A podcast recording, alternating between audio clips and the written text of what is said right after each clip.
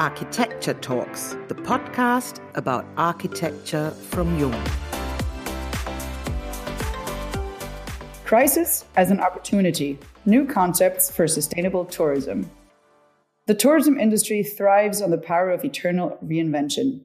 The Alpine region is a good example for this.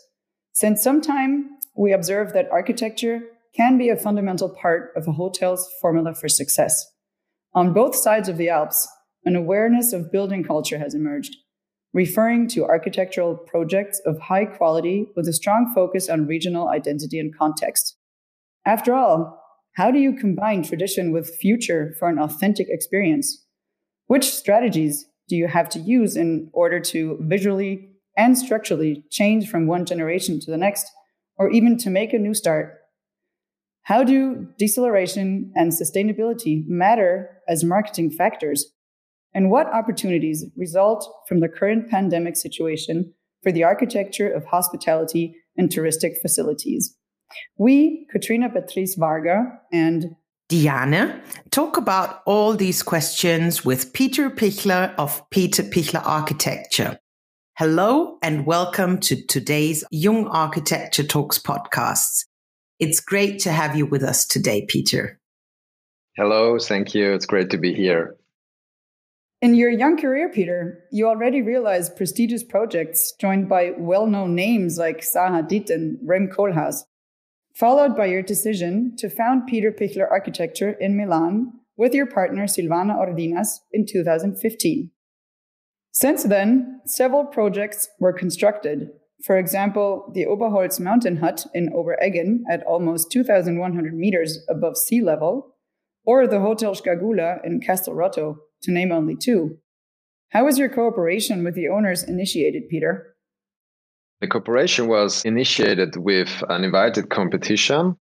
So if we do these invited competitions, of course, you have a meeting with the client, and that's fundamental for us to meet the client, not just to see the site, but also to talk to the client to understand his vision and what he really wants or what he's actually expecting from us. And also, we always ask him a question like why he's coming to us.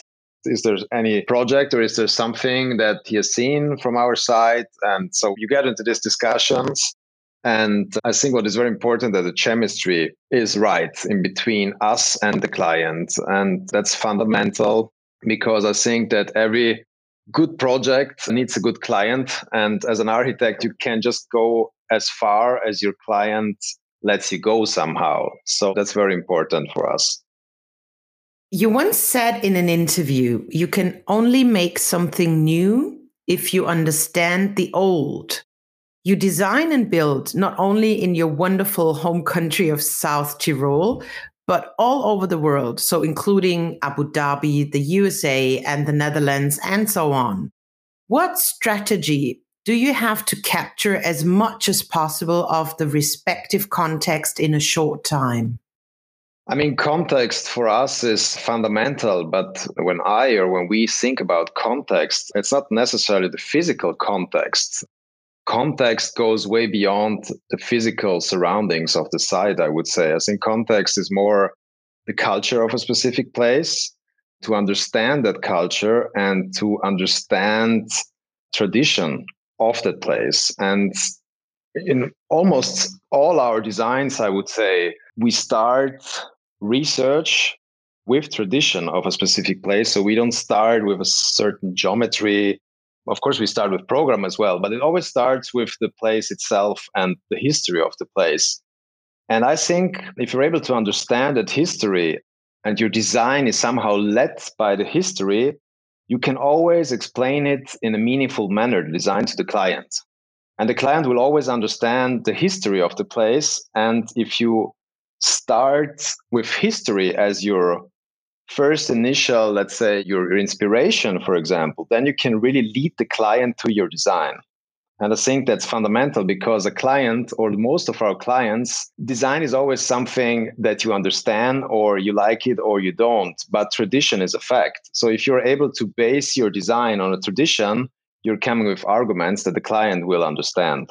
And that's something that worked pretty well so far, I think.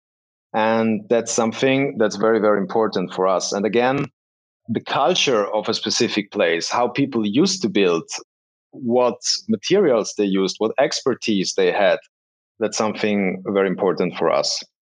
There was also in the 60s a show by a famous Austrian American architect writer, Bernard Rudofsky, who had a show in the 60s in the MoMA, New York, which was called Architecture Without Architects. So he was basically analyzing ancient structures, how people used to build without being architect in that sense. So what they did is, of course, they used local materials, they used the winds, they used like, you know, water that's what people later tried in a sustainability concept, like to somehow but greenwash it and fake it. People did that like a long time ago. And this is something that really, really inspires us. And this is something that again goes back to the context and to local and goes back to tradition in the end. That's very important for us and in general for the thinking and the theory of our studio. Now, the pandemic is forcing the hotel industry to react have the requirements of your clients changed in the last few months or even the last year, actually? And what are you thinking about currently? I mean, I think the whole industry changed, not just, of course, the hotel industry as well, but of course, office spaces to rethink how we will live, how we work. The last couple of months, we saw like extremely fast changes in an extremely short amount of time. I think absolutely. Like if we talk about tourism concepts, we have absolutely clients that came to us and asked us to develop with them together a completely new way of tourism. But this happened already before the pandemic. And now through the pandemic, we just realized that these concepts that we had before are you much, much stronger right now in the current situation. Of course, like this whole smart working situation was basically triggering or forcing these ideas that you can basically work anywhere at any time.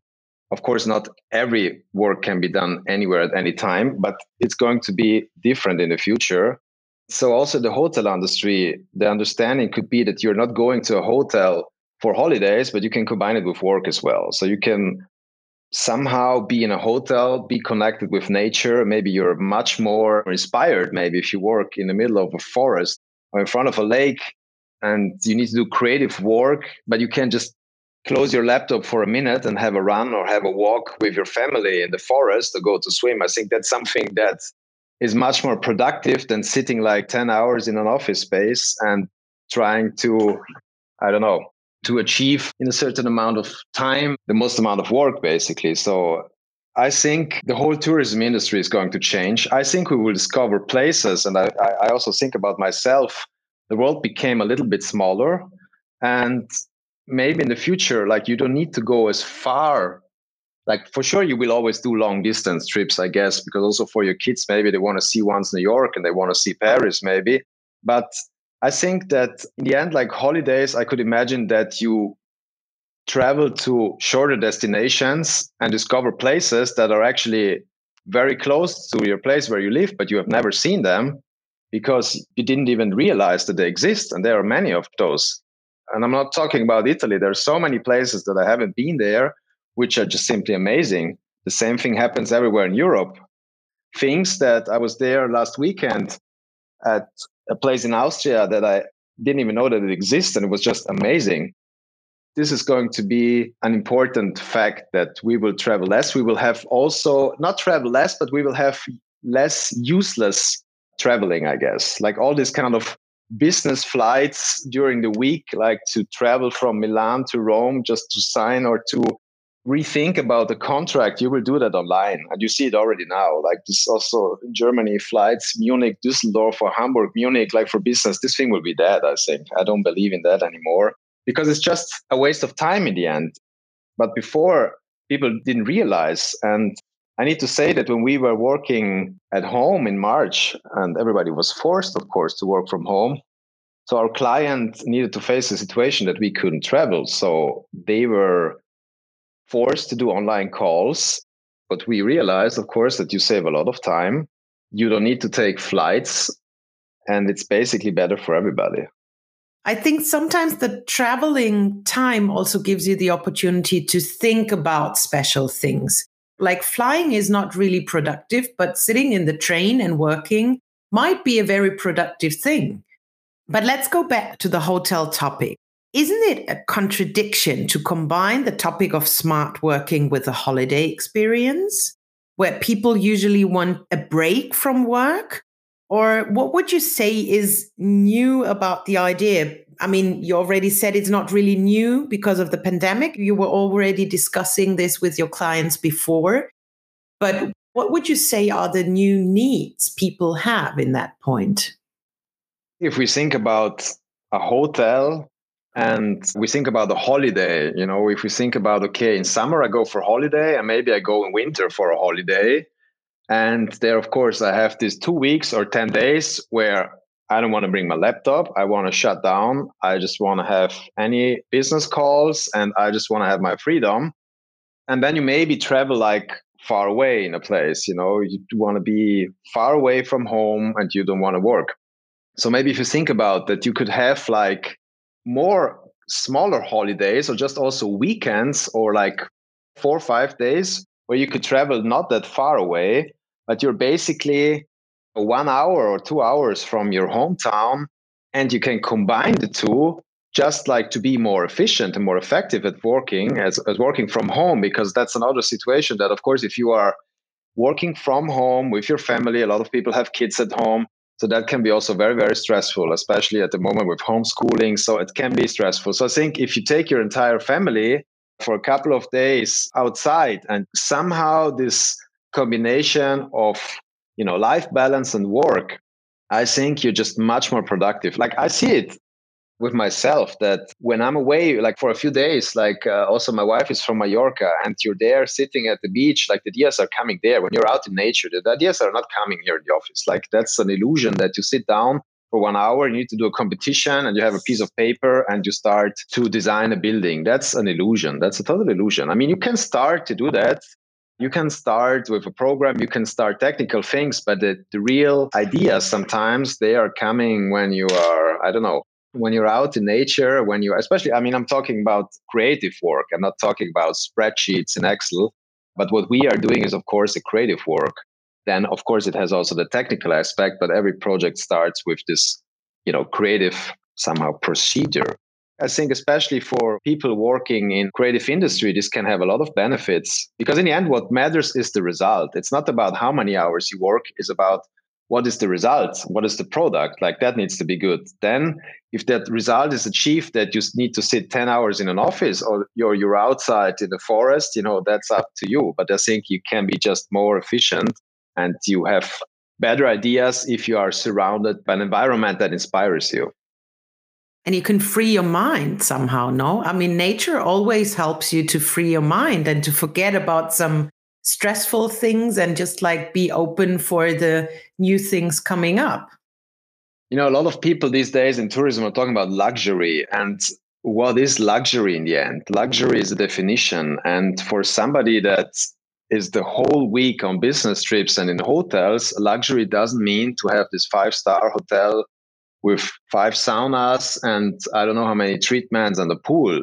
Like luxury for this kind of people is if you're outside the forest, your phone is not working and nobody can reach you and you need to be there and make your own fireplace at night. So that's the luxury and that's the experience. And in the end, it goes back to an experience. It goes away from this, time, I think, from this material world to own something physically but I think it's more about the experience this day that you, with your family or with your friends, it's this weekends or this experience that you will always keep in your mind. And it's less this material world to own this amazing villa or car or whatever. I think everything goes more into experience. And that's something that makes a difference. What I think also is connected to this whole idea is sustainability we also heard you say we believe that the future of tourism is based on the relationship of the human being with nature, what we just talked about. And well integrated sustainable architecture can amplify this relationship. Nothing else is needed. Is it really that simple? it's a bit more complex than that. But uh, in the end, that's the, the thing to achieve somehow. I'm 100% convinced that great architecture or like architecture at a certain level that is able to somehow blend with nature or have this bond with nature, people will feel that. You feel that. It's a spatial experience. Like if you go to the most amazing place, but then you see like buildings there that just don't fit, and you go into that building and you just feel comfortable. This idea of well being and, you know, the spatial experience. And that's something that is fundamental, I think. It starts with the materials that you touch, you know, the haptic sense, the smell. So everything is somehow related there in the architecture. And if you're able to connect the, the architecture with nature, that becomes almost like a seamless transition. Yes, that's the perfect project for me. When you see something and say this thing belongs to the place. But if you think about that it belongs to the place, it's always related again to the culture, as we discussed before. So again, we come back to the culture wherever you build, you need to understand the people and you need to understand the culture. You have a total different understanding of spaces in the Middle East than in Europe. Like it's a total different understanding of privacy. It's a total different understanding of spaces because they have all big, very, very big families. They build like houses that are just much, much bigger because the weekends they are there in 30 people and every weekend. So there is this understanding of culture that is fundamental. Listening to you, we feel a lot of passion. Might this be the reason that you rarely talk to architects about architecture, but prefer to talk to enthusiastic people from other sectors? And does this mean that the architectural world is far too concerned with itself instead of thinking outside the box? I really don't like to go. I mean, of course, we go to architectural events and to lectures, but that's the real problem in my eyes that you go to an event, everybody's asking, and what are you doing? And what are you doing? And it's this and this this. I, I prefer to be in a different environment. I love to be at events or lectures where I'm the only architect and the rest of the people is coming from completely other genres. That's something that is very, very inspiring you're just speaking about the architecture, but actually the architecture is influenced by all the rest. The architecture is the physical product itself, but the architecture is related to a lot of things outside.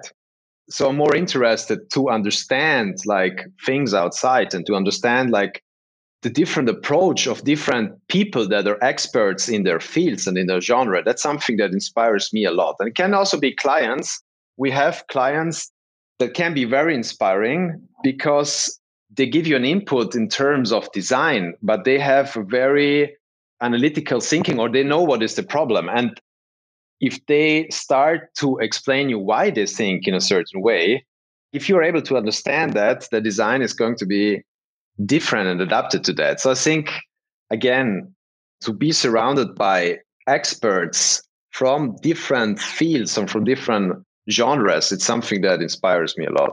And again, like to go to architectural events, it's fine, but it's something boring at the same time because mm-hmm. everybody's just discussing the same things and everybody, we're just discussing around the same circle and the same loop. So I think what's the point there? Like we need to be open, like go outside, go to understand the world, go to understand the people. Architecture comes at the last, you know. First, there's always a client. First, there are politics.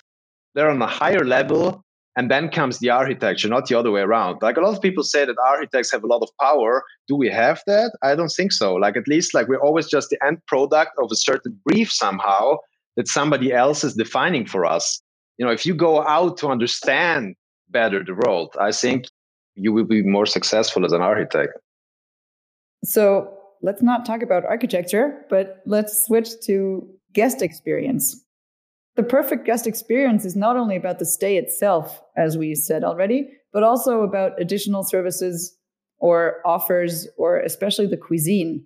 What was your last personal and memorable food experience? Three days ago, we were visiting a site in Austria, and there was exactly this group of people that came together to discuss a new project, but to discuss it from a completely new approach. Actually, the client itself is totally into sustainability and bio. He has his own Fischzucht, like fish production, and experience to just see the fish and then cook that fish that comes from the best water in the Alps. That's something that inspires me. And that's something, this holistic approach. Also, if we go back to tourism, the architecture can go till a certain point, but you need to have a 360 degree concept that starts with the food that starts with the gastronomy like people want to eat local like you don't need to have like this 20 30 menus at all time or food or dishes like just have five but the five are local are the best right and you can also make them fresh if you want to be successful in tourism you need to understand the 360 degree from the architecture to the dish it needs to be like one single red line that is connected somehow. So this was very inspiring on Saturday. So this was actually something that happened. Maybe it was also because, of course, with the whole lockdown situation, you didn't go to any restaurant for a couple of weeks, but that was really something in a very small circle. These are the small experiences that are really like, you know, this is context for me. The context starts with this sitting together with the client and there are different expertise from tourism there was a famous cook from Austria there, so he explained us his dishes, his local dishes, how he prepares everything local, everything, you know, cradle to cradle. We discussed, you know, theories. We discussed where is this whole thing going, and this is context. Then you have the physical context. You go to see the site, which is of course fundamental for the project. But if the first discussion and this first input is not the right thing, is not the right chemistry, then also the project cannot be good. Is that the place you didn't know that it exists? What you were just talking about in Austria? Yes, exactly. That that's the place where I didn't know that it exists, and it's something like a hidden gem. And it turns out something spectacular.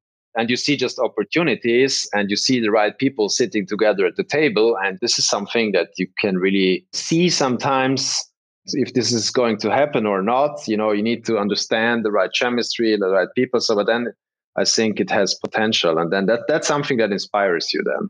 You come back and you're just, okay, let's do it. Thank you very much for sharing your time and your thoughts with us. We'll be sure to hunt for your tracks and our next holiday destination thanks to your approach.